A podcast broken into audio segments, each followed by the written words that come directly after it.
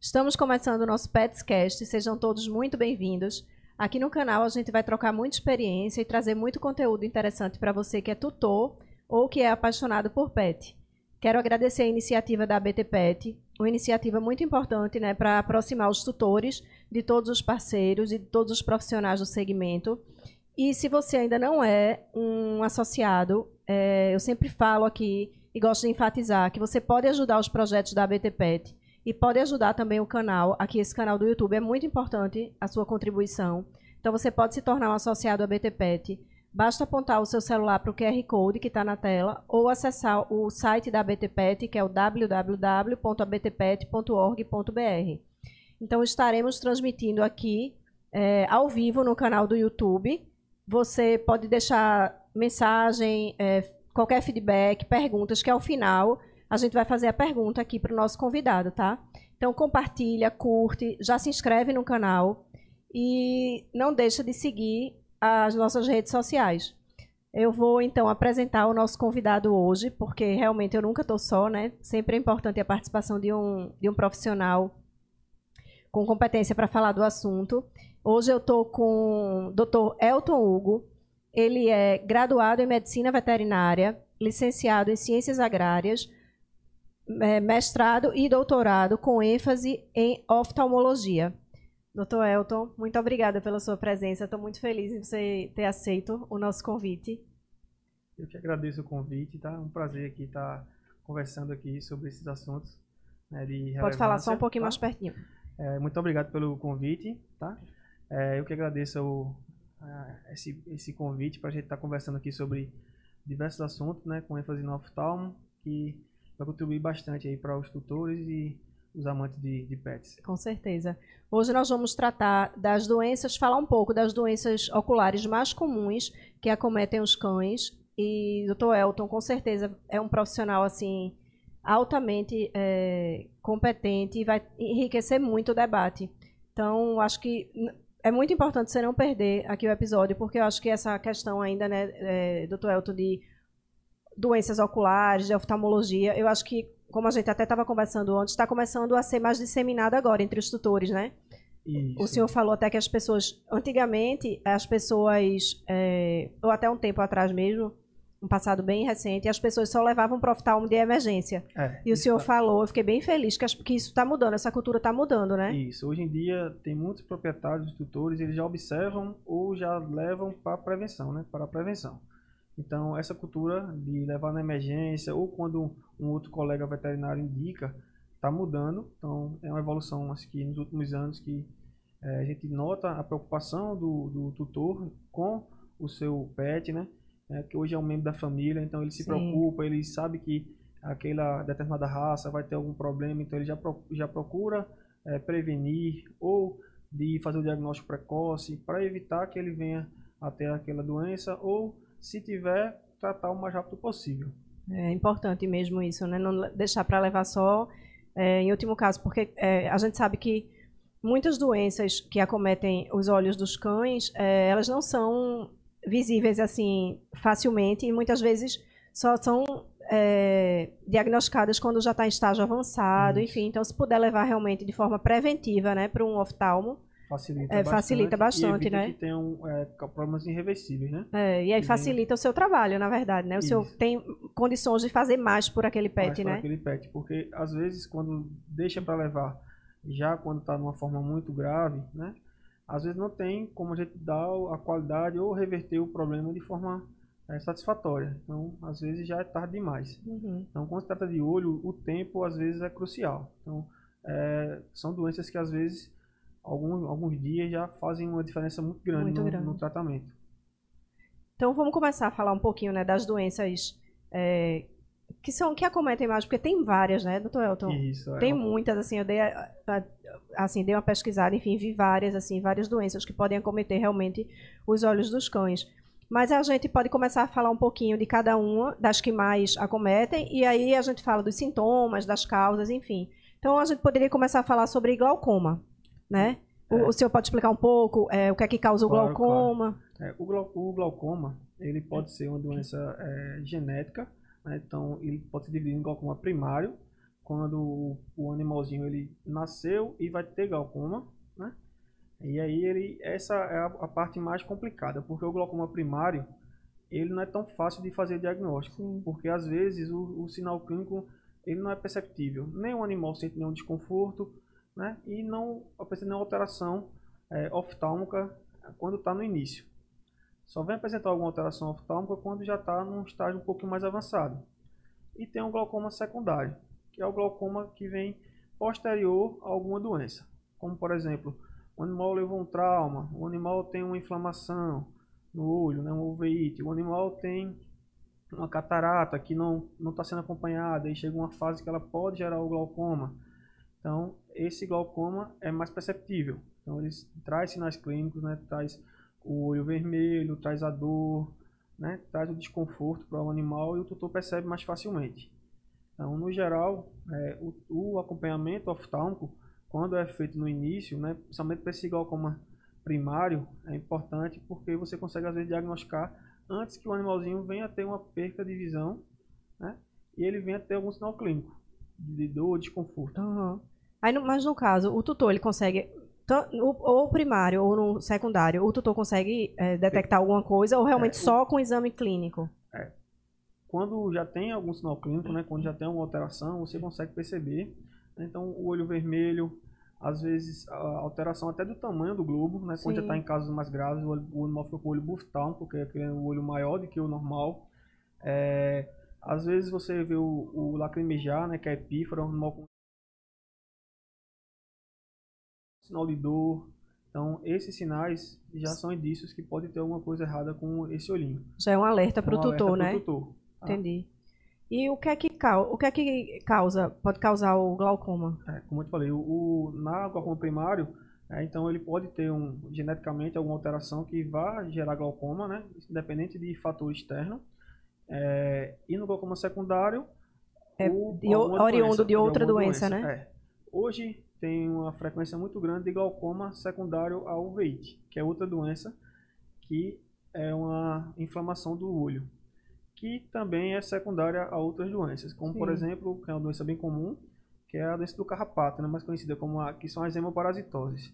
Essas doenças, às vezes, elas levam a inflamações nos olhos, hemorragia no olho e geram glaucoma. Então, às vezes, o tutor ele só percebe a hemoparasitose porque o animalzinho está com o olho azul, tá com o olho vermelho, ah, interessante tá lacrimejando, então tá com o uveíte ali, tá com dor, aí vem para consulta, a gente faz o diagnóstico de uveíte e aqui nessa região, na nossa região, é uma das principais causas de uveíte é a, são as hemoparasitose, né? Então, a erlica, anaplasma, a babésia. E é interessante então, o senhor falar isso, porque ele só percebe a é. hemoparasitose por causa da uveíte, assim, porque detectou alguma isso. coisa nos olhos do é, cão, porque né? Porque às vezes os sinais iniciais são mais sutis, né? Sim. Então, o animal ele tá um pouco mais apático, né, tá mais tristinho ali, ele não quer comer tão, não quer tá querendo comer né, direito, mas você chega para brincar com ele, vai brincar, faz aquela festa. Então o tutor, às vezes, que não é muito, é, assim, não presta muita atenção, ele não vai perceber tão rápido. Ou às vezes também é de forma mais aguda. Então, às vezes, o animalzinho pega de forma mais aguda, e aí ele vai notar o okay, Às vezes o olho inflamou, tá com secreção, né? Tá, que o pessoal conhece normalmente como remela, né? Tá com secreção. É, tá com o olho azulado, um edema, né? Tá com fotofobia lá, com desconforto, com dor no olhinho. E ele leva para o oftalmo, quando a gente vê um uveíte, às vezes já chega nos casos mais, mais graves, com descolamento de retina, hemorragia, aumento de pressão, né, com glaucoma. Né? Alguns casos que não são tão, é, tão perceptíveis, né, iniciais, é, é mais fácil para a gente tratar, faz o diagnóstico diferencial né, da, de doenças sistêmicas e aí é bem frequente ter hemoparasitose. Aí trata junto com o problema oftalmo. Resolver o problema de base, a uveíte, que ela é secundária, essa doença vai, vai ficar boa, né? Tratamento. Porque se você não resolve a doença de base, você vai tratar a uveíte, porém vai, vai retornar. Vai retornar. Isso. Mas aí as duas, tem que tratar as duas tem que tratar em paralelo, duas, né? Em paralelo, tá? Então a gente investiga a causa da, da uveíte, então diversas causas. A gente investiga a causa, trata a causa e ou junto com um colega né, de outra especialidade, se for o caso, uhum. ou é, sozinho, trata o veite, o veite melhorando, trata a parte, é, trata a parte sistêmica também. É, o doutor Elton, e no caso, aí o senhor já falou, é, o diagnóstico é feito clinicamente, né? Isso. na- Através de exames clínicos. Na, no diagnóstico do glaucoma, eh, a gente pode fazer uma, um- uma série de, de exames. Mas o mais, mais frequente é a avaliação da pressão ocular, que é a Sim. tonometria. Então, um dos sinais clínicos do glaucoma é o aumento de pressão. Então, esse aumento de pressão ocular, ele é indicativo de glaucoma. né? Não é todo aumento de pressão ocular que é glaucoma. Tá? Glaucoma é uma síndrome, então, é uma síndrome que é neurodegenerativa, ela afeta umas células específicas do, do olho, que é as células ganglionares da retina, mas que está ligada frequentemente ao aumento de pressão. E você fazendo um diagnóstico precoce, consegue estabilizar. Por quê? É uma doença, como degenerativa, ela vai levar à cegueira. Então você consegue estabilizar, tratar e é, fazer com que o animalzinho não perca a visão, né? Uhum. Fique vendo. Aí no caso do animal, acho que é a mesma coisa que acontece com o humano, né? com o Isso, oftalmo. Quando, quando leva o, o pet para o oftalmo, a- vai aferir a pressão ocular, né? pressão ocular. Independente do que ele esteja sentindo. Isso, sempre Vai é sempre aferir, a, né? a avaliação da pressão ocular, porque é um, um- é um exame que vai trazer informações importantes. Sim. Tanto para a questão da, da- do glaucoma, né, quanto para a questão de inflamações. O veículo, se estiver muito baixo, ele tem, quer dizer que está com alguma inflamação, né? Uhum. Então é um, é um exame que faz parte do, do- da semiologia oftálmica na, na consulta. Então é bem importante, traz várias informações, tanto para o tratamento, acompanhamento de doenças e lesões, né, doenças como glaucoma. É, o animalzinho ele pode ter uma, uma hipertensão ocular temporária, né? por exemplo, ah, se o animalzinho teve uma hemorragia no olho, né? levou um trauma, então ele pode levar uma hipertensão ocular temporária, que vai ser tratado e depois essa pressão vai estabilizar e vai ficar bem. né? Então é diferente de uma hipertensão ocular por glaucoma, que aí Tá. já não, não, não vai ter, é, não vai ficar bem só com medicação. Ela não vai depois parar de, de, de aumentar se você não tiver com uma pressão medicada e controlada. Então é um pouco diferente, né? Mas é um sinal clínico muito importante. importante. Isso. É interessante o senhor falar isso, para as pessoas não acharem, eita, a pressão deu alta, então já é glaucoma. Não, Não, necessariamente, Não né? necessariamente. Pode ser temporária, como Pode o senhor falou. temporária. né? Então, o animalzinho pode ter hipertensão temporária por algum motivo, tá? Outra coisa que o pessoal sempre pergunta também é se tiver hipertensão sistêmica, que é bem frequente, né? Os animais hoje terem hipertensão sistêmica, né? ser diagnosticado, né? um hipertenso, trata, né? com cardio, com o cardiologista, ele vai fazer tratamento. Ele vai ter glaucoma? Vai ter a pressão do olho alta? Não. Então, Tá. o- a pressão do olho né, é diferente da pressão sistêmica. Então, tem uma influência, mas eh, não quer dizer que ele é hipertenso que ele vai ter glaucoma. Glaucoma, certo. Não necessariamente. Não Pode necessariamente. ter, mas não é obrigatório, É, não é isso? isso é uma Tá. coisa que acontece, mas não é tão frequente. Né? Então, geralmente, é, são coisas independentes. Certo. É, e como é feito o tratamento no caso do glaucoma? Então, tratamento para glaucoma hoje, a gente tem algumas opções. Né? Primeiro, tratamento clínico com medicação, colírio. Né? Então, quando o glau- glaucoma é agudo, né? aumenta de forma súbita, às vezes tem que fazer medicação sistêmica também, mas a maioria das vezes o tratamento é com colírio. Né? Uhum. Fora os, a, a tratamento medicamentoso, hoje também tem opções de cirurgias, colocação de válvulas, né? Ou laser, né? Hoje tem também você pode fazer laser para destruir uma, uma, uma parte do olho, né? Que produz esse um líquido para dentro do olho chamado mucoso, que é que vai controlar a pressão. Sim. Então você faz um- uma, uma cirurgia laser destruindo essa região que vai diminuir a pressão ocular e vai estabilizar. Então tem essas opções, né? É, Vai depender do caso, não é isso? isso depende do caso, é, depende é, do tipo do glaucoma, entendeu? Então esses fatores influenciam na decisão da- do, do que fazer, né? Se é um glaucoma secundário, se tem inflamação, né? se está sendo um glaucoma muito agudo, né? Se é um glaucoma primário, então Depende realmente depende de cada, caso. né? Da resposta à medicação também. Sim.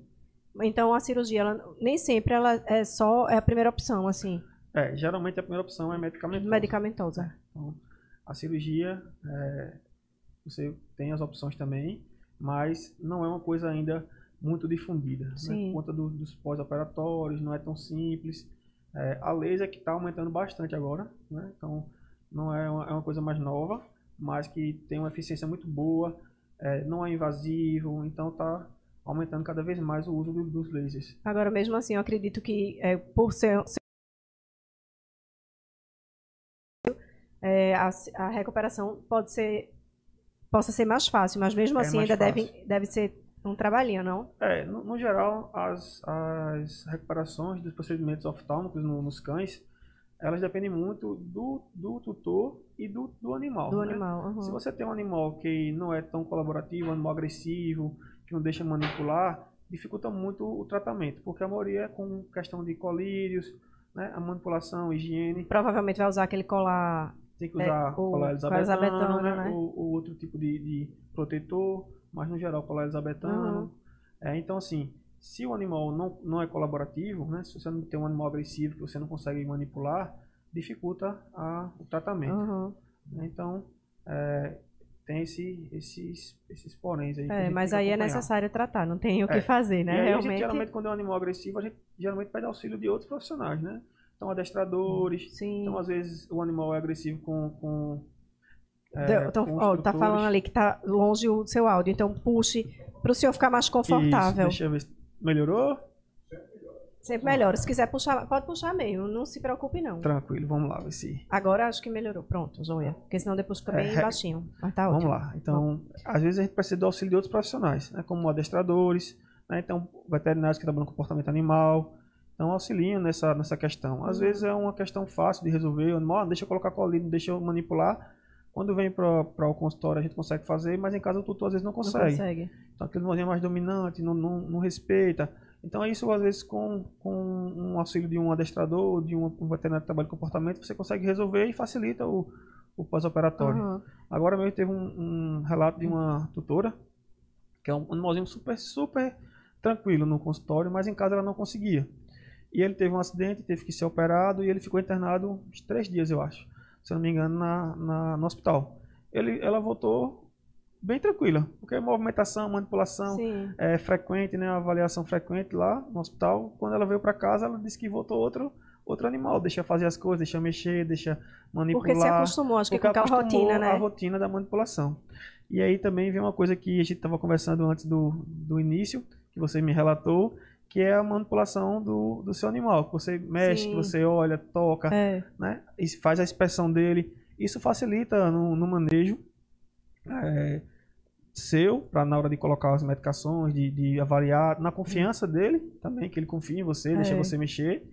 Né? Então, quando ele- você está com, com- precisando fazer alguma, alguma intervenção, facilita bastante. Facilita, é muito importante realmente isso, porque eu até levei um dos meus lá para o senhor avaliar, né, para uma consulta, e foi justamente assim que eu percebi. Eu fico abrindo a boca dele de vez em quando, abrindo os olhos, apalpando, justamente, não é nada é, neurótico não, mas de vez em quando eu faço isso. E foi assim que eu descobri que ele estava com uma pintinha branca nos olhos, no olho, né?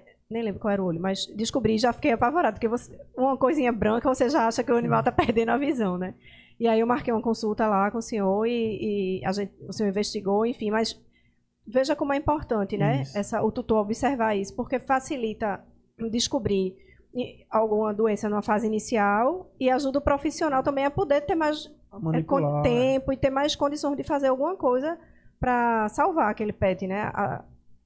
Para curar o pet mesmo, Isso, né? é. Porque É muito dificulta, importante. né? Quando você tem um animalzinho que não, não é colaborativo, dificulta. É.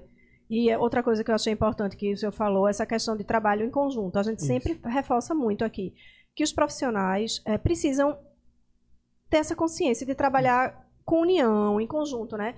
É um veterinário eh, generalista, não É, sei, um clínico geral, junto com um oncologista, junto com um oftalmo, um comportamentalista animal, canino, que seja, com um veterinário, até uma creche com um, um adestrador. Isso é tão importante, né? É, é, eu acho que esse, esse feedback né, do, do, de outro profissional, você avaliou, viu um problema, não, não é, é, o, assim, o, seu campo de atuação, mas você dá um feedback, ó, ele, ele tem um problema cardíaco, tem um problema oftalmo, tem um problema dermatológico, um problema oftalmo, então a gente sempre tem que estar trocando informações, porque não é uma doença, é o doente, né? Então você está tratando um paciente, não está É. tratando a doença específica. Às vezes elas têm interações, o que você pode fazer para ajudar em um problema pode causar outro problema, Uhum. alterar outra doença.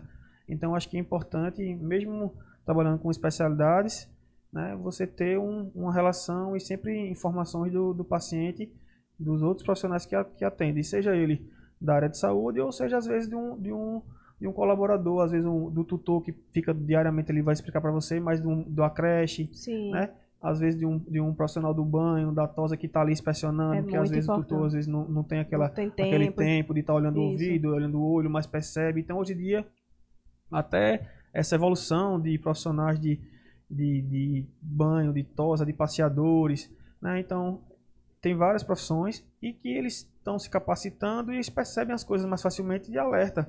Então, a gente pega muito caso no, no consultório e diz, ó, eu vim porque é, no banho me disseram que está assim Tá vendo que como é é normal, importante? que eles comparam com o outro, ó, diz, ó, é, é, tal pet teve um problema e estava assim. Sim. Então, o tutor já vem, já é alertado, já vem. Então, hoje em dia a gente está vendo que essa evolução da, da, do mundo pet, né, do- dos profissionais do mundo pet, está cada vez melhor. Então, facilita no diagnóstico precoce, facilita no tratamento e facilita na, qualidade de vida do, do paciente. Do né? Então, hoje em paciente. dia a gente tem muitos pacientes que vivem muito, tem muitos pacientes que têm uma qualidade de vida boa, né, com 18, 19 anos e, e alguns até mais velhos. E aí vem as, tem muitas doenças também quando vai ficando mais velhinho. É, né? Eu acho que você vai é, que, perguntar é, que mais- atinge mais a, o, mais a parte idosa, mais né? idoso. Aí- E nessa questão do. Só assim, uma dica até para os tutores aí que estão assistindo. Quando é, o COGE, o meu, teve que. é, tive que manipular colírio, né? Quando o senhor passou os colírios, enfim. Que é, é essa parte mais chatinha, né? De 8 em 8 horas, ou de 12 em 12 horas, enfim. Ele não deixava, da primeira vez que ele nunca tinha usado é, colírio, usado. não deixava de jeito nenhum colocar. é, e aí eu fui vendo como- qual era a melhor forma. Aí, como ele ama a ração, a a ração que ele come, ele come duas vezes por dia, no horário certinho, enfim, a gente não dá petisco, raramente dá petisco, é a ração certinha, e ele ama a ração, então, eu, e ele obedece aos comandos, então bota a ração e, e diz para ele sentar. Aí ele já ficava ansioso pela ração, né? Aí quando ele tá ansioso, eu ia lá, eu tentei botar o colírio. Aí eu vi que ele deixou. Então pronto, hoje a coisa, ó, pode passar o colírio que for, Que ele não que ele é, botou a ração, ele senta, é a hora de botar o colírio. é Ele um- nem... tem um reforço positivo, né? Ele sabe que vai Exatamente, ganhar ele já um, fica esperando, ele já, já abre o olho, coloca, ele já vai comer a ração. É. Então, graças a Deus, essa, é, essa parte de, de colírio não tem mais problema. Aí, nessa questão que a gente falou do glaucoma, tem cura, assim, 100% de cura? Não, é, o Não? glaucoma não tem cura. Ah, não tem É, é, ele, a gente consegue estabilizar, Tem né? controle, né? Tem controle, Tá. estabiliza, se controla o glaucoma, mas o glaucoma não tem cura. E, infelizmente, é uma doença degenerativa, assim como outras doenças degenerativas, ele, a gente não consegue curar. Não consegue dar, dar controle, estabilizar e o paciente viver, é, conviver, né? Como uma hipertensão, uma diabetes, são doenças que a gente consegue conviver bem, sem sinais clínicos, mas tem que fazer acompanhamento. Acompanhamento. Mas aí o animal consegue enxergar. Sim, É, tem sim. uma perda de É, visão, doutor? ou Então, é, isso depende do, do grau, Do grau, tá. da, da evolução, mas quando a gente pega no começo, estabiliza, vai ficar enxergando. Hum. É, às vezes, infelizmente, já vem um, um, um, Um estágio grau que avançado, não né? vem sem visão, infelizmente. Então a gente trata né, para tirar do, do desconforto, da dor, ou já vem, ou vem com baixa visão. Sim. Então, é, infelizmente, não tem como retornar essa visão que ele perdeu pelo glaucoma Tá. né? Então, é por isso que é importante o diagnóstico precoce de algumas doenças, né? Então, se fazer, quanto mais rápido você fizer o diagnóstico, menos problemas ele vai, ou sequelas Sim. vai deixar.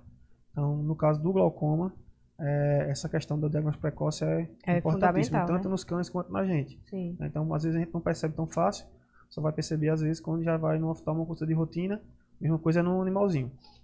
Então, é importante é, você levar para um consulta de rotina, para um oftalmo, né, para um, um, um cardiologista também, que às vezes é uma são doenças que não, você não percebe tão fácil. Sim. Então, é fazer o check-upzinho anual no clínico geral, ultrassom, os exames de, de rotina, De rotina. sanguíneos, né, para poder você ficar tranquilo.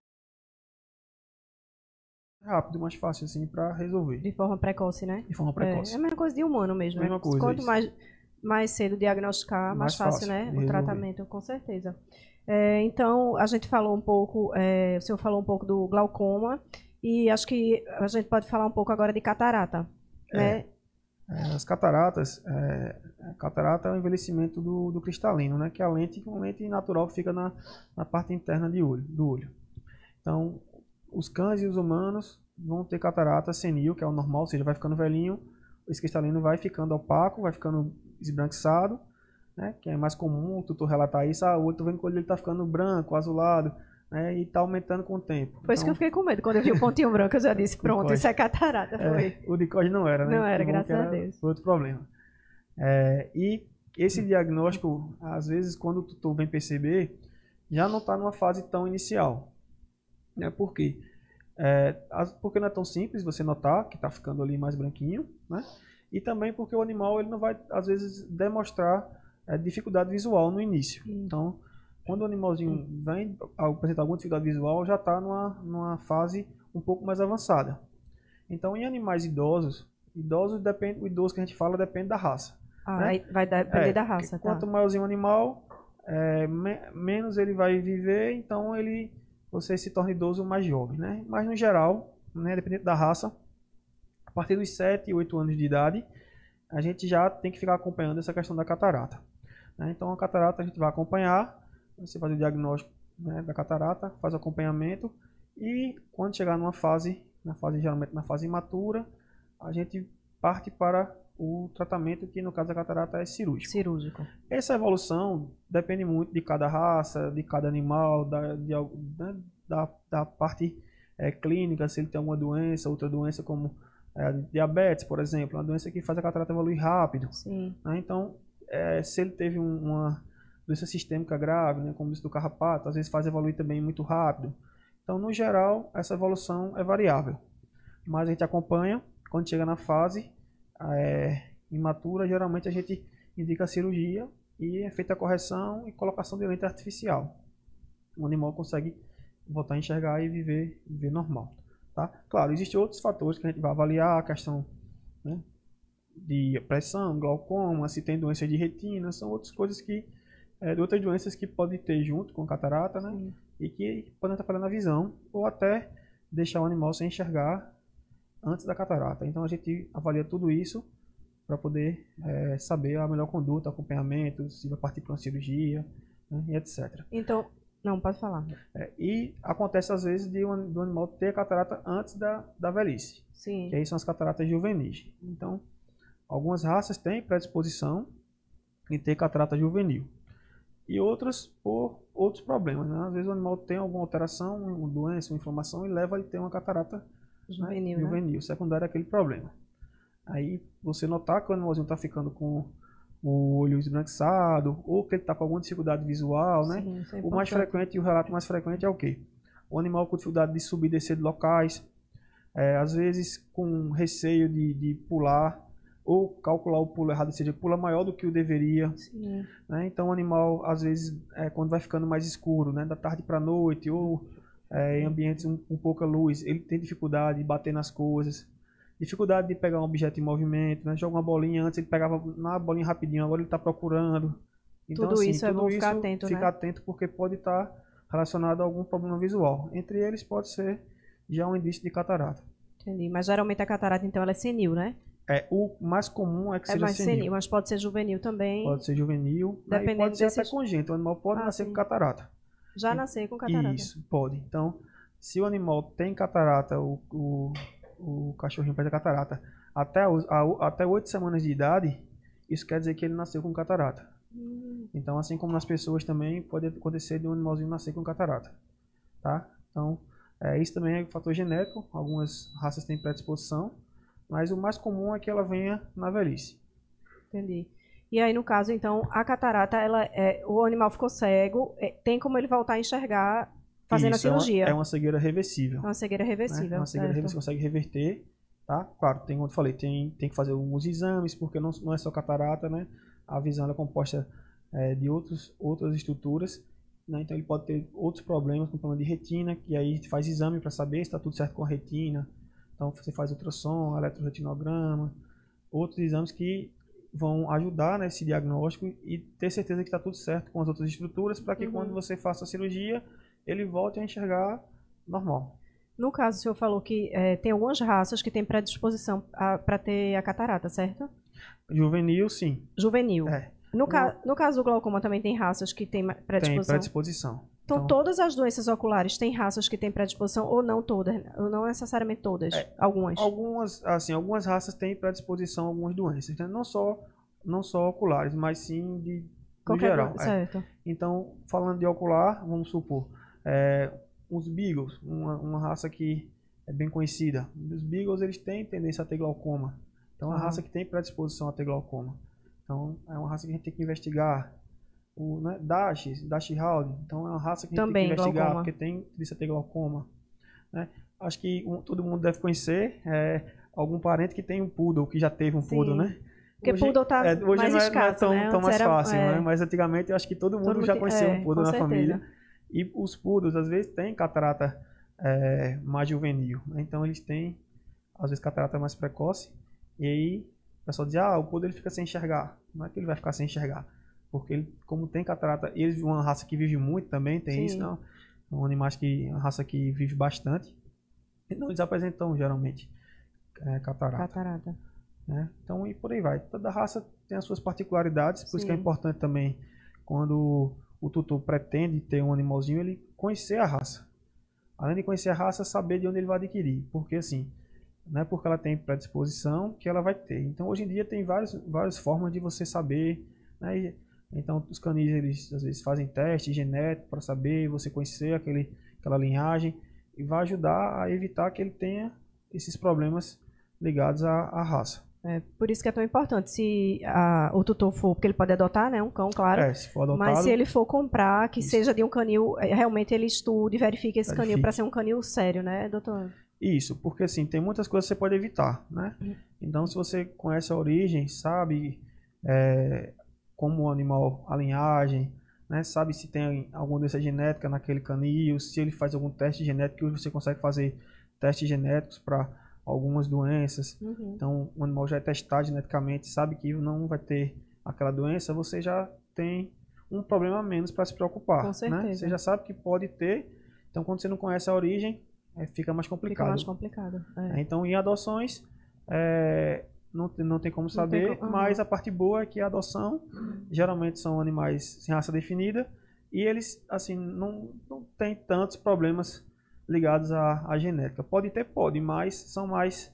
É, são, são- é mais difícil, né? De Dizem acontecer. que eles são bem resistentes, assim, É, são sei, mais né? resistentes quanto diz disso, isso, né? é. Porque a mistura ali Mistura, aham. e a seleção natural, né? Vai ajudando ele a ter menos problemas. Certo. Aí, no caso é, da catarata, o senhor lembra, assim, mais- gostaria de fazer mais alguma observação sobre a catarata? Em relação à catarata, é, como eu comentei antes, o diagnóstico precoce é importante. Então, por exemplo, ah, se você tem um animalzinho que já está ficando é, a partir dos 4, 5, 6 anos de idade, está notando alguma diferença, né? Está notando alguma dificuldade visual, é importante já levar. Ou já levar para uma consulta de rotina, seja no clínico geral ou no, no veterinário Uhum. oftalmo específico, para poder avaliar e saber se ele tem alguma coisa como catarata, que é uma coisa que você consegue diagnosticar de forma precoce e às vezes evita que ele venha a ter problemas secundários, como inflamações, o próprio glaucoma que a gente já comentou, que Sim. pode vir decorrente da catarata. Tá?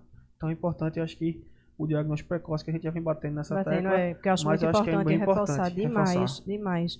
Eu realmente percebo, eu tenho, fico bem com receio, assim, dessas, da- dos tutores só levarem para emergência, para É. os especialistas, assim, para os especialistas, né? Oncologia, que a gente até conversou aqui sobre isso, oftalmologia, é, como a gente conversou, dermato é uma coisa mais comum, né? Acho que as pessoas, eu acho que é mais recorrente, então as pessoas levam até demais, eu acho, pro, pro É dermato. porque eu acho que é mais fácil de observar. É, pronto, talvez É, seja quando isso você mesmo. nota um animal se coçando, nota o animal perdendo pelo em casa, notou que aumentou a quantidade de pelo que não era normal, notou o desconforto ele se coçando e por né, manchas e etc. Você acho que é mais perceptível. É, eu acho que Então, é, seja, é, Aí você consegue perceber mais fácil. É, É, por exemplo, como você estava falando aqui, da, comentou da oncologia, às vezes não é tão fácil você fazer o diagnóstico de um, de um paciente oncológico. Né? Porque às vezes você só vai notar, às vezes, quando já está, se for um tumor, se for uma massa, se Uhum. for é, uma, uma alteração de pigmentação, um sinal, você só vai notar, às vezes, quando já está maiorzinho ou quando o animal já tem algum sinal clínico.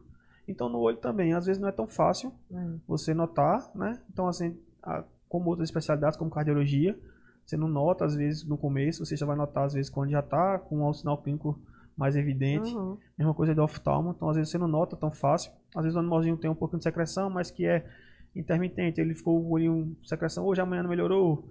Aí, o animalzinho esfrega o olho, coça, mas não é no grau tão, tão elevado. Mas esses, esses sinais, esses pequenos sinais, podem indicar que ele Alguma tem um coisa, né? problema. Sim. Então, então a gente tem que sempre, se você notou que está ficando com alguma alteração, já leva. Tem que ficar Ou atento mesmo, né? ficar atento. Ou o ideal mesmo seria, pelo menos uma vez ao ano, assim como, como nós, eh, seria fazer uma, uma avaliação Sim, a consulta de oftalmológica rotina, para fazer os exames. fazer né? os exames, ver fundo de olho, ver se tem catarata, ver pressão, Muito importante. para a é. gente saber e diagnosticar precocemente algumas doenças. É muito importante mesmo, verdade. E vamos falar então um pouquinho sobre úlcera de córnea, né? Ah, que a gente, né? acho que úlcera, assim, do, das- dos problemas de oftalmo é uma coisa bem frequente. Então, é, primeiro, é, porque tem muitos animaizinhos, hoje é, é bem, são raças muito criadas, são os braxcefálicos, né? Então, você tem os shih tzus, os lhasas, os bulldogs, os pugs, entre outras raças que é, são muito boas de criar, caiu no gosto, né? os tutores gostam, são Sim. animais bem, e tem muitos esses animais eles têm predisposição para ter alguns problemas de pálpebra, de cílio, né, que facilitam a ter, ter úlceras. Além disso, tem a questão é, também de traumas. Né? Então, tem outras raças também têm essa possibilidade, claro, de ter lesão, né, Sim. de ter úlceras, que são é, por traumas, machucados, no banho. Então, aquele olho vermelho após o banho, que às vezes o pessoal pega um animalzinho do banho e tá com o olho vermelho, irritado. Então, não é normal, foi alguma coisa que aconteceu. Às vezes passa despercebido, às vezes o animal vai, costa depois e machuca e faz uma úlcera. Pode Então, ser assim, decorrente de uma alergia também, doutor? Então, a úlcera em si, não, mas Não. ele pode coçar por ale- eh, pela alergia, Pela alergia. e terminar fazendo a úlcera, né? Ele pode esfregar o rostinho na. É muito frequente esfregar o rostinho, coçar o rostinho em cama, no sofá, então tapete, então um animalzinho que vai lá, depois que, que, que come esfrega o rosto. Mas tem aquele animalzinho que não é só naquele horário, é aquele animalzinho que coça sempre. Sempre. E aí, uma dessas ele pode terminar fazendo uma úlcera. Então a úlcera ela sempre vai ser decorrente disso, né? De alguma coisa que o animal teve, coçou, irritou. Seria na, isso um trauma. das, é, na grande maioria das vezes são traumáticas, né? Certo. Existem algumas úlceras que não são traumáticas, mas não são comuns, né? São são úlceras indolentes, dendríticas, mas aí não é o comum. O mais frequente é trauma, seja ele né, por, por uma abrasão, né, um, um trauma mecânico, ou às vezes um trauma químico, cai um, um shampoo no olho, cai um produto químico e causou uma, uma úlcera. Né? Então, no geral, a maioria são, são traumáticas. Às vezes você percebe, né, você consegue ver Sim. a olho nu a, a marca da, da lesão ali, mas às vezes você não percebe. Então, quando você leva para o veterinário, eles, né, o oftalmo ou o clínico geral faz o teste, né, o teste de fluoresceína, que você deve ter feito lá no, no É, COD, é, do foi, corante, foi aí. né, que é um corante que ele marca se tem úlcera ou não. Sim. E aí, quando as úlceras são mais profundas, você já consegue ver, mas às vezes não. Então ele facilita para fazer o diagnóstico. Então é feito o diagnóstico da úlcera com esse corante e aí é instituído o tratamento dependendo da profundidade da lesão. É, Então, úlceras superficiais, tratamento clínico. Úlceras mais profundas, tratamento cirúrgico. Cirúrgico. É, e aí pode até chegar a perfurações, né? Então, às vezes, é, a gente, infelizmente, é, tem muito tutor que vai pro, com um animalzinho com irritação ocular, no clínico geral, e ele passou um tratamento, passou para usar o colar elisabetano, e o tutor, por pena do animalzinho, animal. não usa o colar. E aí o animal termina evoluindo um, um quadro de inflamação ali, que seria um quadro simples, para um quadro grave de úlcera ou perfuração né, de córnea. Então, Entendi. é importantíssimo, é, é, sempre que o veterinário indicar, colocar colar elisabetano, Seguir a risca, seguir né? a risca, porque acho que a principal causa de lesão é o não uso do colar. O pessoal vai ver, observa o sinal clínico, né? Viu o animalzinho com o olho vermelho, o animalzinho coçando, com dor, fechando o olhinho, né? Piscando muito, que é blefarospasmo, com, com epífora, que é o lacrimejamento excessivo. Ele viu isso aí, ele vai levar para o veterinário. Aí o veterinário faz o diagnóstico de uma úlcera, às vezes, ou de uma inflamação, uma conjuntivite, e vai indicar o uso do colar. E aí, por receio, por pena, né? É porque às vezes o- dá pena Dá mesmo. Ele pena. fica olhando pra você paralisado com aquela cara. animalzinho trava, não É. quer comer, às vezes fica triste. É. Aí, por pena, às vezes não coloca. E aí termina Agravando. né? agravando e fazendo uma úlcera, uma perfuração e tendo que fazer cirurgia, risco de perder a visão ou até o olhinho às vezes. Uhum. Então, é importantíssimo o uso do colar. Sempre que o veterinário indicar, usar o colar elisabetano para evitar que aquele problema se agrave. É, porque quando o olho tá irritado mesmo, eu lembro quando eu levei o COD, o olho tava muito irritado e ele tava muito agoniado, assim, também ficava querendo coçar. E quando bota o colírio, eu acho que tá com alguma irritação, deve incomodar bastante, né? Aí a primeira reação dele já era colocar a É. Pata. isso. Aí realmente tinha que colocar o colar, não tem como, porque como o senhor falou, ele foi com um problema, uma inflamação, uma infecção, sei lá o que, o que fosse, botou o colírio e ele começar a coçar, podia desenvolver realmente a úlcera, né? Isso, aí Então, às vezes você realmente- vem com um problema que não é assim o principal, mas que às vezes pelo não uso do colar pode evoluir para um, uma úlcera. Ele É coçar, importante seguir a risca mesmo o, tra- o É tratamento importante. que o veterinário Isso, passa, né? indicou. É, né? indicou. Então, e também é importante é, a conscientização. É, muitas vezes, é, hoje com acesso a né, informações, internet, é, colegas que criam é, grupo, né? às vezes o pessoal pede uma informação e não leva para o oftalmo. E aí faz aquele, ah, vou usar esse colírio que fulano usou e ficou bom. Entendi. Ah, vou usar essa pomada que usou e ficou bom. E às vezes não é o caso igual. Às vezes tem, um, tem uma aparência, tem um sinal clínico parecido, mas não é a mesma coisa. E aí também deixa para levar quando já está mais grave. E aí às vezes uma úlcera superficial, que ele usou um medicamento que não era para ser usado, ou que não usou a medicação correta por, por pesquisar ou por indicação, termina também evoluindo para um, um quadro mais, mais grave. Uma infecção maior no olho, né? Uhum. uma lesão mais profunda, uma perfuração. E é importante também esse, essa cautela. Porque a maioria dos problemas oculares, é, diagnosticado pre- precocemente, você consegue resolver de forma fácil. Mas quando já está mais grave, às vezes não tem como Não tem nem reverter. como reverter. É. Então é importante observar alguma coisa no olhinho do seu animal. né? Então você notou que está com o olho vermelho, notou que está com um desconforto ocular, coçando, é, ficando com, com lacrimejamento na epífora, esfregando o olhinho, já coloca o colar elisabetano, já procura um, um veterinário para fazer uma avaliação e evitar que aquilo venha se tornar um problema mais grave. Outra coisa, é, o senhor falou que muita gente é, olha, vê alguma coisa, percebe alguma alteração nos olhos do cão, ou sei lá, nem só no olho, na pele, no pelo, enfim, e já vai pegar a receita do amigo, ou então entrar no grupo, né? Num grupo desses grupos aí de, de rede social para perguntar, ah, meu cachorro, manda foto. Meu cachorro tá com isso, o que é que eu uso? É- E o povo sai dando dica. É, acho que a, a mesma coisa também vale para a gente deixar um alerta que, por exemplo, o meu cachorro teve um problema. E aí eu fui no oftalmo, por exemplo, fui lá, o senhor receitou, ó, você vai usar tal, tais e tais, tal e tal colírio. Ótimo. Da próxima vez eu percebo que o olho dele está vermelho de novo e quero já medicar com aquele mesmo colírio. E pode ser que não seja o Não mesmo seja problema, mesmo seja problema. outro, né? Isso. Então é Isso é bem importante. importante também. É, não só para olho, mas para outras doenças. Sim. Às vezes você vê um sinal clínico, né, então o animal está com problema no olho, você notou que está assim, levou para o oftalmo, ele medicou, resolveu. E ele teve de novo um problema que você acha que é o mesmo, às vezes não é. Então você tem que ter essa, essa ciência de que aquela medicação foi para aquele problema. Isso. Então, se você às vezes usar e não for aquele problema, pode ser que tenha que piore que piore. né? Então, um exemplo bem, assim, bem, bem clássico é a questão da, das úlceras, né? Então, às vezes o animalzinho vai com inflamação no olho, você entrou com um anti-inflamatório ali e resolveu. Certo. Aí o animalzinho às vezes está com inflamação, né? uma, uma inflamação na córnea, por exemplo, uma ceratite, de novo, só que essa vez ele está com a inflamação e com a úlcera.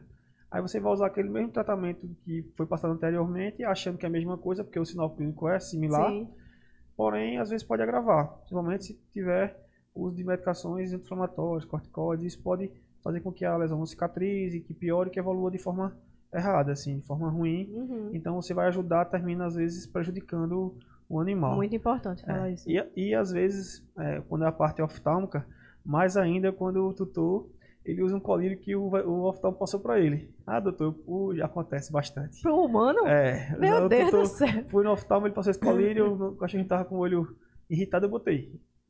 Às vezes ele na hora do desespero, às vezes ou porque não tava podendo levar, ou por algum motivo, às vezes coloca. Então, sempre ter cuidado com a questão de medicação, automedicação, indicação, não só para olho, mas né, no geral, porque às vezes são problemas simples, mas às vezes você pode comprometer ou atrapalhar ou até piorar o, o a doença de, de base, né? Então tem que ter essa cautela. Aí no caso da, da úlcera, de, de maneira geral, ela tem cura também, é, é- ou depende também do grau. Não, a úlcera é um, Ela é tem pra- cura, né? tem você, cura. você consegue resolver quando é superficial com medicação e quando elas são mais profundas com cirurgia. Certo. né? Então tem diversos tipos de, de técnica, depende para cada, cada tipo de, de lesão. E quando evolui para uma perfuração, aí é mais complicado, né? tem que ser cirúrgico e o prognóstico são mais reservados, ou seja, você não sabe como aquilo vai evoluir. Vai evoluir. Então a gente tem que ter essa cautela porque é, a úlcera, que é um problema que pode ser resolvido às vezes de forma mais tranquila, pode tornar um problema que fique de forma grave ou que venha até perder realmente a visão do, do animal. Entendi. Então, essa, assim, no geral, a- os principais problemas de úlcera é evoluir para uma perfuração. Entendi. E aí, para perfuração é mais complicado. Mais complicado para tratar, né? Aí, nesse caso da úlcera, a gente estava conversando um pouquinho antes. Aí seria aqui, aqui nesse, nesse tópico de úlcera que se enquadrariam, se enquadraria a dis, a dis Ah, do problema que, é, o, que eu queria falar um pouco Pronto. sobre isso. É. É, que acontece? A úlcera, como a gente comentou antes, tem várias causas. Sim. Nos animais é, braxcefálicos, né, eles têm muitos problemas de pelo, de pálpebra e de cílios. Então, os cílios, é, que são problemas são a distiquises, que são os cílios que nascem voltados para os olhos, ou o cílio ectópico, que é o cílio que nasce fora do local, né? Isso pode causar irritação, tocar no olho, incomodar, e o animal vir a coçar, ou inflamar o olhinho e ele coçar e machucar. É, a questão das pálpebras, aí tem os entrópios, que é o- a parte, a pálpebra invertida, fica tocando no olho o, o pelo. Então isso também traz um desconforto né, grande, Grande. o animal termina coçando e se machucando também. É, tem alterações de pelo, né, que são as triquises, que são pelos que batem dentro do olho. É, Os nomes são todos bem, bem chatos, né? É, Mas exatamente. no geral, é, são os pelos que tocam no olho, os cílios que tocam e a pálpebra invertida. Então, esses são as principais né, alterações de pálpebra que podem irritar, fazer desconforto, causar problemas como úlceras, inflamações, né, é as conjuntivites, é, as ceratites, que são inflamação na, na córnea. Uhum. Então, isso traz esses, esses problemas. E hoje em dia, os braxcefálicos têm muita, assim, muitas, muitos deles têm essas, esses problemas, né? Tem essa, essa, esse fator genético de ter o crânio mais, mais largo e o focinho curto, o cano- isso gera alterações de, de pálpebra. Então, não só do olho, né, mas no respiratório também pode causar esse tipo de problema. Então, no geral, essas síndromes do, do braxcefálico são as, tem, praticamente todos têm algum problema. Então, uns em menor grau, outros, Tô, em maior grau. outros em maior grau. E, às vezes, animais que não são braxcefálicos, mas, braxcefálicos, mas que também podem ter problema, que foi o caso do, do Koji, Uhum. que ele teve, se não me engano, foi de estiquias na época. Nasceu um, um cílio que ficava tocando no olho dele, Foi. ficava com desconforto, incomodando, você percebeu, foi a gente... É, que não foi, Resolveu. não foi caso, não precisou fazer cirurgia, foi extraído no, no, no É, consultório foi mesmo. apilado, a gente observou se ia voltar, não voltou, foi um Isso, só. foi. né? Porque às vezes esses problemas de, de pálpebras são passíveis de, de correção cirúrgica. Você faz uma plástica para resolver e não ter problema Uhum. mais. E às vezes não, às vezes depende do- de cada caso, a gente avalia e vê a melhor forma de, de conduzir. Né, No caso do COJ, acho que faz, faz alguns anos já. Acho, é, faz mais de um ano, já É. faz mais E ele ano. nunca mais teve problema, mais. foi só um cílio, nunca mais teve, então ficou tranquilo. Às vezes tem animais que tem muitos cílios que tocam, tem né, um pelo, no caso, no caso do, tem uma caso do entrópio também que é bem frequente em algumas raças e que realmente tem que ser feita cirurgia para corrigir. E deve incomodar bastante, porque eu lembro que o Incomoda. olho dele ficava lacrimejando, ficava é, bem vermelho, e ele ficava bem incomodado, assim. Quase não abria o olho. É, porque dói, Né? incomoda. Deve Imagina a gente, bastante. quando tá com cílio que cai, né? Solta, fica dentro do olho, a gente fica desesperado. É, Então você imagina aquilo ali o Frequente- tempo, o tempo frequente todo, né? tocando no olhinho, então dá um desconforto É. terrível. deve incomodar bastante, realmente. Aí, no caso, é, a gente falou um pouco agora, né, de úlcera de córnea. Aí vamos falar, então, é, da uveíte. Que o senhor falou no começo, né, que a uveíte geralmente ela é, é secundária, né? Outras doenças. Mas vamos falar um pouinho assim. Então, a uveíte, é, às vezes não é tão fácil de perceber, né? Porque às vezes é um sinal sutil, né? Então o animal está com uma fotofobia, desconfortozinho ali, se esconde, não, não gosta de ficar num, num ambiente com muita luz. E às vezes são sinais mais, mais agudos, assim, mais graves. Você nota às vezes o animal com o olho azul, com um edema de córnea, né? com muita dor, desconforto. Então, isso, esses sinais são sinais de uveíte. A uveíte ela é sempre secundária. Uveíte é a inflamação da parte interna do olho, né, da uva. Então, a uva acompanha a, a íris, né, que é a parte visível, o corpo ciliar e a coroide. Mas, basicamente, ele é a íris, que você vai notar essa diferença. Então, em animais de, de íris clara, né, de olho azul, Sim. você às vezes nota até que a íris muda de cor. Ela ah, pode é? ficar com a coloração mais escura. Então, se você notou que o animalzinho tem um olho azulado e mudou de cor, e está com desconforto, fotofobia, isso pode ser um sinal de uveíte. Ou mais frequente, que a gente geralmente nota mais fácil, é quando tem edema de córnea, quando a córnea fica azulada. Hum. Então o, o paciente está com dor, desconforto. Esse edema de córnea ele pode ser por outros motivos, como úlceras, mas também pode ser pela inflamação. Então a uveíte ela é sempre secundária a alguma inflamação. E aí pode ser uma inflamação desde uma infecção, por parasitose, uma infecção, como uma, uma infecção uterina, pode ser uma piometra pode gerar uma uveíte. Nossa, é mesmo. É. Então, uma um problema de pele, um problema dermatológico, pode, pode gerar, gerar uma uveíte. Então, é, um otite, né? Uma inflamação no ouvido, ele pode gerar uma uveíte. Problema na boca, pode gerar uma uveíte. Então, qualquer inflamação no corpo pode gerar uma uveíte. Sim. Então, sempre que o animalzinho vem com uma uveíte, a gente vai procurar a causa. Então, descobrir o que é que está acontecendo com ele que está gerando essa uveíte. E é importante os exames complementares, né? tanto na parte oftálmica, uhum. avaliação de pressão, mas também do, do, exame, do exame completo do animal. Então a gente inspecionar ouvido, boca, pele, né? questão de exames, é, no exames complementares, questão de ultrassom às vezes é preciso, né? hemograma para saber se tem alguma alteração e que dê indícios de, de algum problema. Uma investigação Uma completa investigação mesmo, né? completa. né? É, então, assim, às vezes vai ficando mais fácil, né? Com, com a anamnese, lá com as perguntas que você Sim. vai fazendo ao, ao tutor, ele vai direcionando, e às vezes pelo histórico do animal. Então, fica mais fácil. Chega um animalzinho que tem carrapato, ou que pegou carrapato recentemente, tá com uveíte, tá apático, né? Mucosa às vezes está mais pálida. Então, você já vai tendo um indício ali que aquilo pode ser uma hemparasitose, né? Então, solicita os exames para fazer a, o a diagnóstico da doença de base, por quê? Se você não fizer o diagnóstico da doença de base, você vai tratar o veíte, ou ela não vai melhorar 100%, ou ela vai retornar. Né? Porque então, a doença de base não foi tratada, né? A doença de base não foi tratada. Sim. Então é sempre bom fazer, ou você fazer uma investigação, ou fazer um, uma, uma, uma, uma interligação aí com o clínico que acompanha, com o dermato que acompanha, para poder saber ali o histórico dele, da doença de base, que possa estar causando. Aí, no caso, a uveíte, então, ela tem, ela é, é curável, né? É curável. Se é inflamação, você vai curar. vai curar. Agora, ela pode deixar sequelas, né? Ah, pode deixar? Pode, né? Se o animal, como a gente comentou antes, do caso do glaucoma, por exemplo, é uma, pode ser uma sequela da uveíte. Sim. Então, uma, uma hemorragia, um descolamento de retina, né? Pode ser sequela de um uveíte.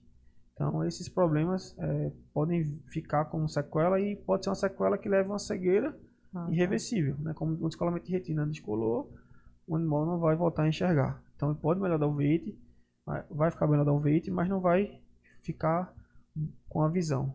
Se então, tiver essa sequela, Essa né? sequela. Entendi. Então o glaucoma, o veite vai melhorar, mas vai ficar como sequela um glaucoma.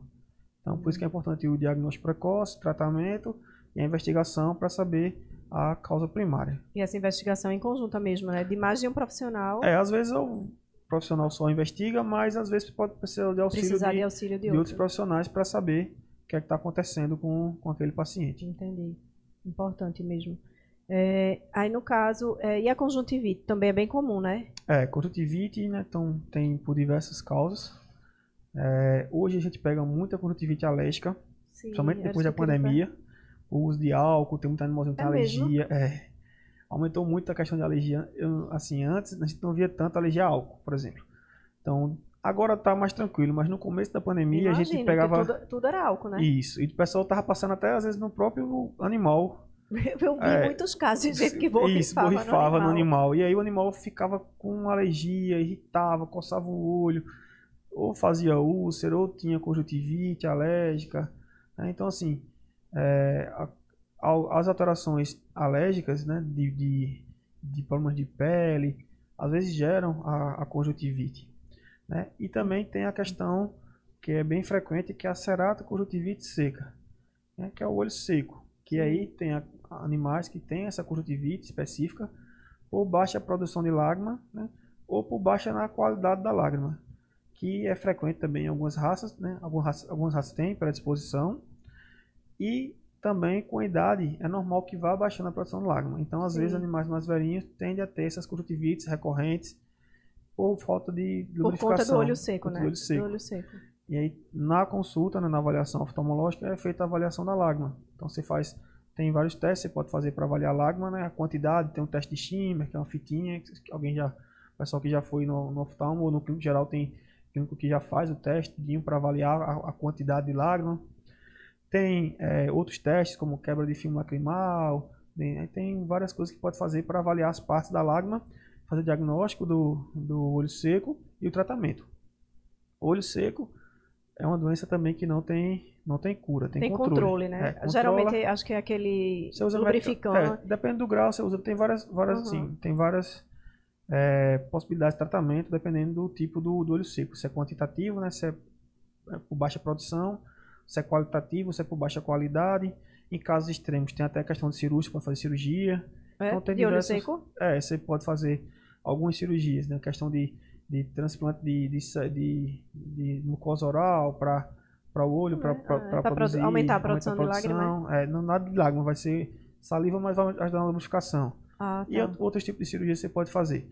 Mas, enfim, no geral, todos esses, esses tratamentos, seja cirúrgico ou com medicamentos, eles são de forma contínua, porque o olho seco não tem cura. Você tem que sempre ficar usando lubrificante, fazendo acompanhamento direitinho, mas que depois que você consegue resolver, dá uma qualidade de vida muito boa ao animalzinho. Porque se você já vê algum animal com, com olho seco, assim, grave, né? O animal chega a ficar com uma secreção intensa, às vezes não consegue nem abrir o olho, acorda com o olhinho grudado, sem conseguir abrir de tanta secreção. Tanta secreção. E aí é um, umas conjuntivites bem, bem, bem intensas. Eu acho que é igual, é igual ao humano, né? Que tem olho seco, tem que estar tá usando lubrificante. lubrificante, fazendo controle mesmo. É, às vezes os animais, é, no geral, os cães, eles têm uns uma, uma contivite seca bem mais intensa do que o humano. Quando é no início, né, é o similar. Uhum. Os lubrificantes você consegue é, fazer um controlar. Só que vai chegando, a maioria das vezes, quando vem, já não está nessa fase, já está numa fase mais crítica. Porque no início, aquele sinal clínico que a gente sente, né, de olho incomodando, sensação de areinha no olho, de olho ardendo, o cão ele não vai relatar, você não vai perceber tão fácil. Vai perceber o olho vermelho às vezes, desconforto, coçando, mas não é tão fácil perceber. Só vai perceber quando já está com uma conjuntivite mesmo, uma secreção, né? alguma pigmentação na córnea, umas manchas, seja é, pigment, é, manchas escuras, como um pigmento, né, tipo pigmentar, que é bem frequente, como sequela dessa inflamação já crônica. Uhum. Aí você percebe essas coisas e, e vem e aí a gente trata, estabiliza para ficar com uma qualidade de vida boa, ficar tranquilo. Então, no caso da conjuntivite, como o senhor falou, é, vem aumentado bastante a conjuntivite por, por questões alérgicas, alérgicas, né? Isso. Uso de álcool, uso de desinfetantes. Então, tem muito animalzinho que tem alergia a desinfetantes, água sanitária. Então, tanto problema de pele quanto a parte oftálmica. Pode, vezes... pode é, ter também a questão de perfume, doutor? Perfume, é tem. é bem frequente. É. Acho que deve ter visto de algum animalzinho que quando coloca perfume, ele fica extremamente irritado, espirrando, esfregando. Eu vejo, o meu fica quando eu coloco em mim, né? Nem nele, porque nele eu nem coloco. Então ele é bem sensível. Ele é muito sensível, porque quando Aí... ele vai tomar banho, todos, né? Quando vão tomar banho, a primeira coisa, eu faço logo um checklist. Checklist, não colocar Não perfume. coloque perfume, não faça isso, não faça aquilo. Mas quando eu coloco em mim, lá em casa, quando coloca, ele já começa a espirrar, espirrar, é, espirrar. Então ele é bem sensível. Então você imagina se você colocar nele. Então, aí, é, isso vai desencadear uma crise alérgica e que aí pode piorar, gerar uma conjuntivite alérgica ou gerar um problema de pele, uhum. né? E vai piorando. Então, assim, é, esse fator é um fator que contribui, o fator ambiental contribui bastante para a questão das conjuntivites.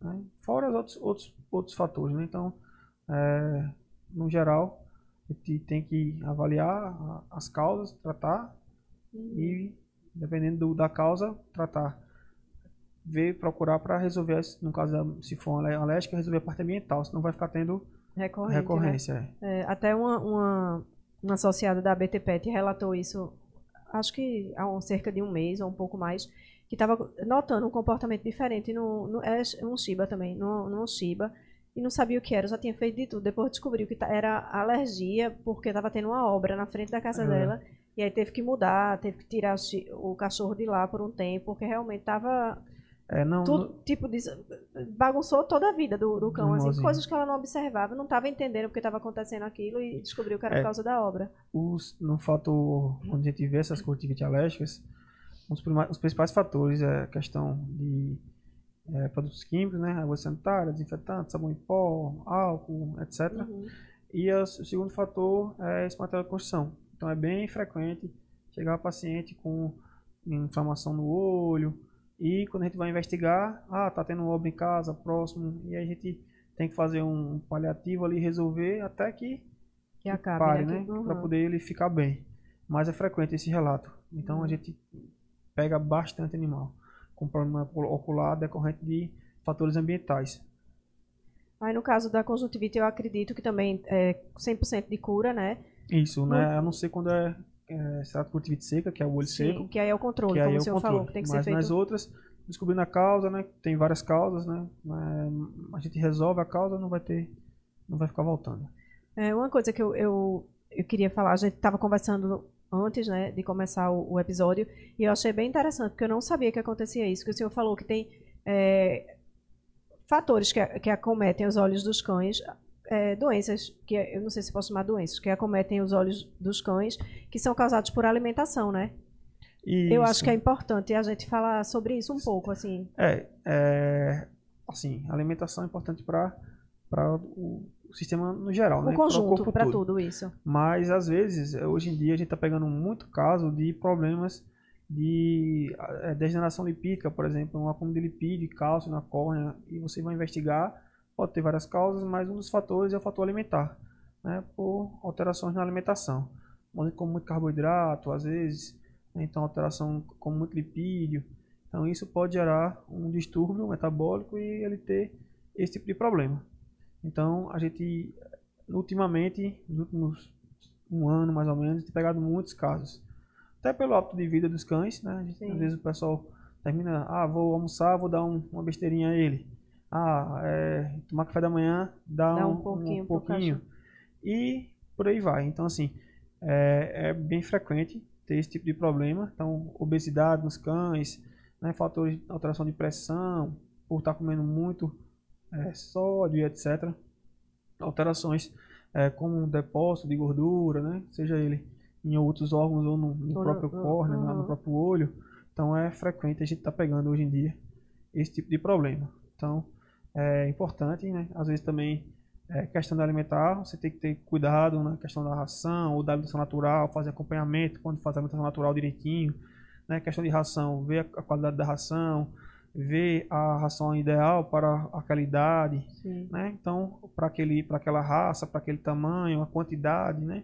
Que você dá, a quantidade, as vezes que você alimenta, mas você não só as vezes, mas a quantidade que você coloca por refeição, e se for alimentação natural, o acompanhamento. Né? O acompanhamento é imprescindível para que você evite que ele tenha doenças, né? ou por excesso de, de algum, algum, algum componente ali, uma proteína a mais, um carboidrato a mais, ou por falta.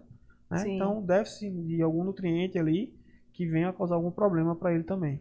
Muito tutor fica, como a gente estava falando, com pena do, do, do pet, do cachorro.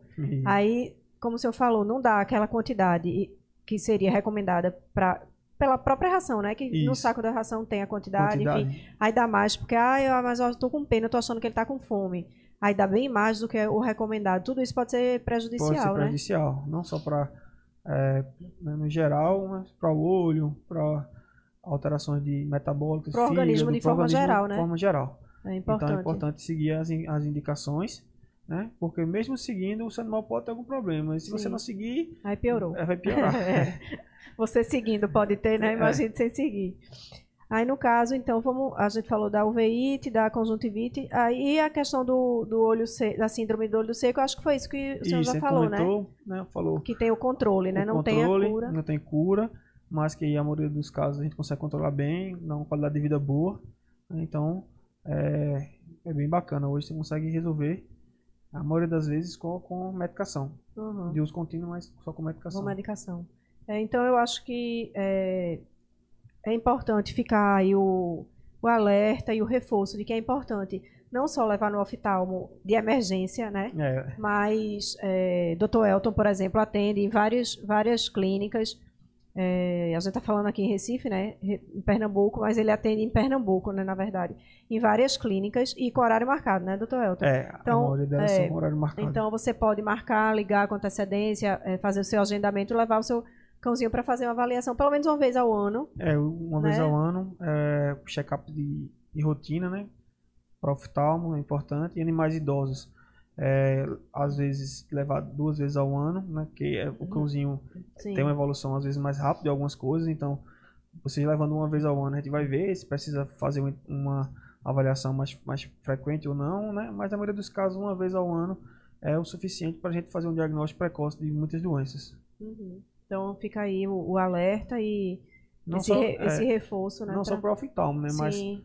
É, hoje em dia, a gente tem muitas especialidades e que algumas das doenças são silenciosas, né, como cardiologia, é importante você fazer uma avaliação uma vez ao ano também, né? E as doenças que são mais frequentes, que você consegue notar, então sempre observar qualquer sinal clínico diferente ali no seu animal, seja ele de pele, comportamental, né? Então o animal está triste, está apático, seja ele de oftalmo, com dor no olho, coçando, vá no veterinário de sua confiança ou leve para o especialista para fazer diagnóstico precoce. Você vai evitar ter um problema maior no, Maior. no futuro. Uhum. E vai, como a gente já falou, vai facilitar O tratamento É, e o- diagnóstico. Né? que o médico consiga fazer alguma coisa, assim, é, consiga contornar o problema ou reverter aquele problema, né? Se for Isso. caso, numa situação inicial, né? Porque se for uma coisa mais avançada, às vezes não consegue reverter, né? Aquela, aquela É. situação. Doutor Elton, eu acho que é, nesse assunto de as doenças oculares que mais acometem os cães, acho que a gente abordou bastante coisa, assim, né? Eu É, não já- sei se o senhor quer complementar alguma coisa ou tem alguma É, no coisa que a gente geral, não falou. é, foi bem amplo, a gente falou sobre várias coisas. Isso. Acho que provavelmente deve surgir mais, mais perguntas e informações. A gente pode ver depois alguma coisa mais específica né, de Claro. alguma, alguma dessas, para a gente ir tirando as dúvidas do, dúvidas do pessoal. É.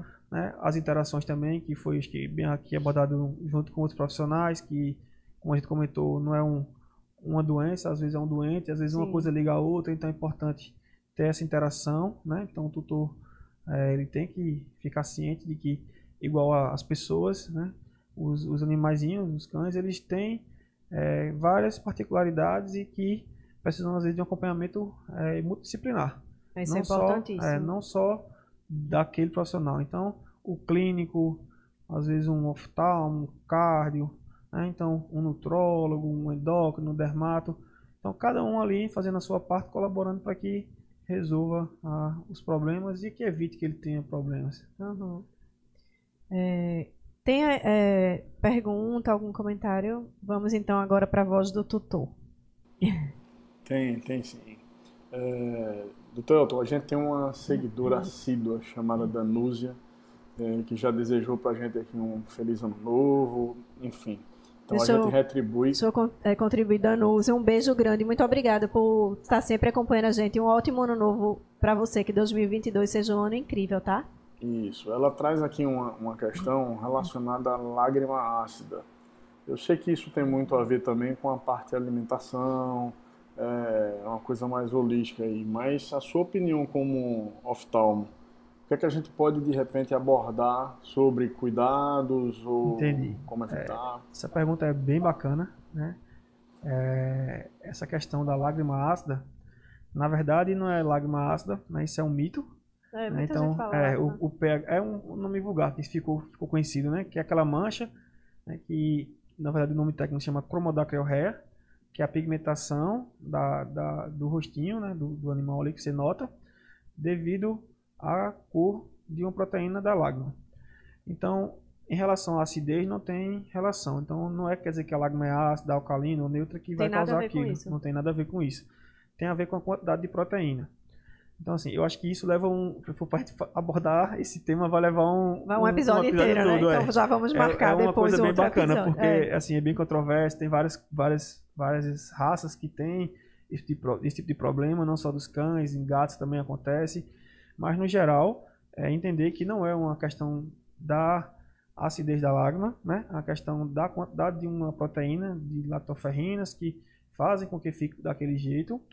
E a questão mais importante ainda é saber que tá sujando ali fora, tá manchando aquele, aquele pelo, porque tá tendo o, a drenagem da, da lágrima de forma errada. Ah, então, tá. assim, se a lágrima estivesse drenando de forma correta, né, então aqui no cantinho do olho né, da gente, dos cães, tem um ducto, chama ducto nasolacrimal. Esse ducto ele pega a lágrima e vai drenar para o nariz e a gente engole. Então, se estivesse drenando de forma correta, você não, ia, não iria observar aquela mancha não iria observar que o rosto fica molhado, porque às vezes não é nem que está manchando, porque não tem tanta proteína, mas ele fica com o rosto molhado. Sim. E aí vem as secreções, vem às vezes problema de pele, fungo e etc. E também tem a questão estética que é a da mancha que é bem frequente também.